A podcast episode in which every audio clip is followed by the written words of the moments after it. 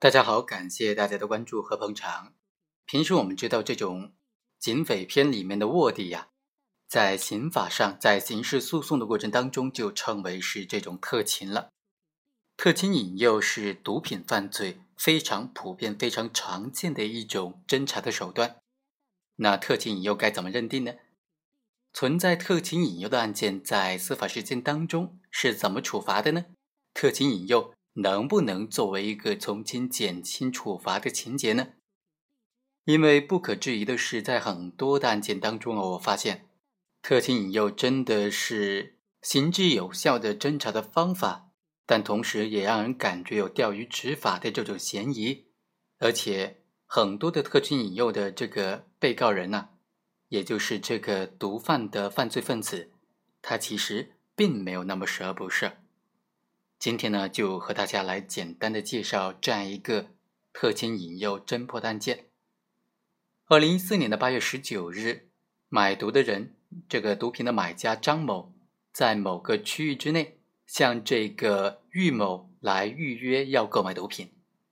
当天的十二点多，玉某就在一个小区之内，以人民币一千三百块钱的价格，向买毒的这个张某贩卖了毒品一包。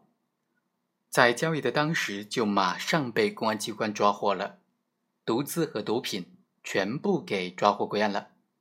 经过鉴定呢，这些毒品当中都检测出了甲基苯丙胺的成分，净重是零点九八克。在庭审当中，玉某对于指控呢就提出了很大的意见。他说他自己并没有贩卖毒品，从他身上查获的这个人民币是张某。欠他钱还款的这个钱，而并非是毒资。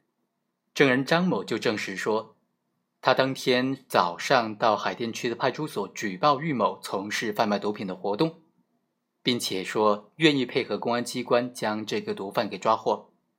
于是呢，他就在派出所之内用自己的手机和这个毒贩玉某电话联系了，向对方邀约说要购买毒品。经过一番讨价还价之后，两个人才约定。是以一千四百块钱的价格来交易两克的冰毒，而且这涉案的钱款都是民警早已经准备好的，然后呢是拿给这个买毒的人，也就是这个特勤，让他和毒贩进行毒品交易的时候使用的。原来啊，这个买毒的人呢和玉某本来是监狱里面的狱友，出来之后呢就听到这个玉某说能够搞到毒品，问他要不要。这个买毒的人呢。从来没有欠过这个玉某的钱，也没有向玉某借过钱。他想搞定这个玉某，于是呢就到派出所举报他想贩卖毒品了。于是就上演了本案这一起特勤引诱所侦破的案件。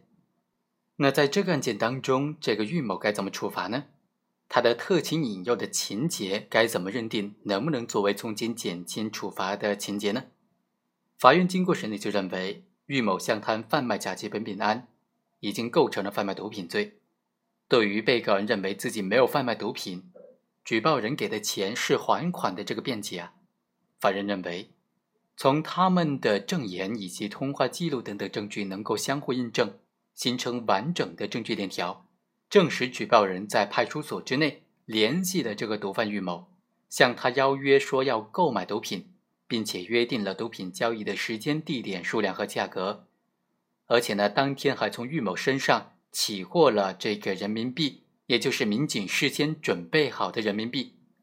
玉某称说张某还款的这个事实啊，这个辩解啊是没有证据得到支撑的，这样的证据能够证明玉某确实实施了毒品犯罪活动。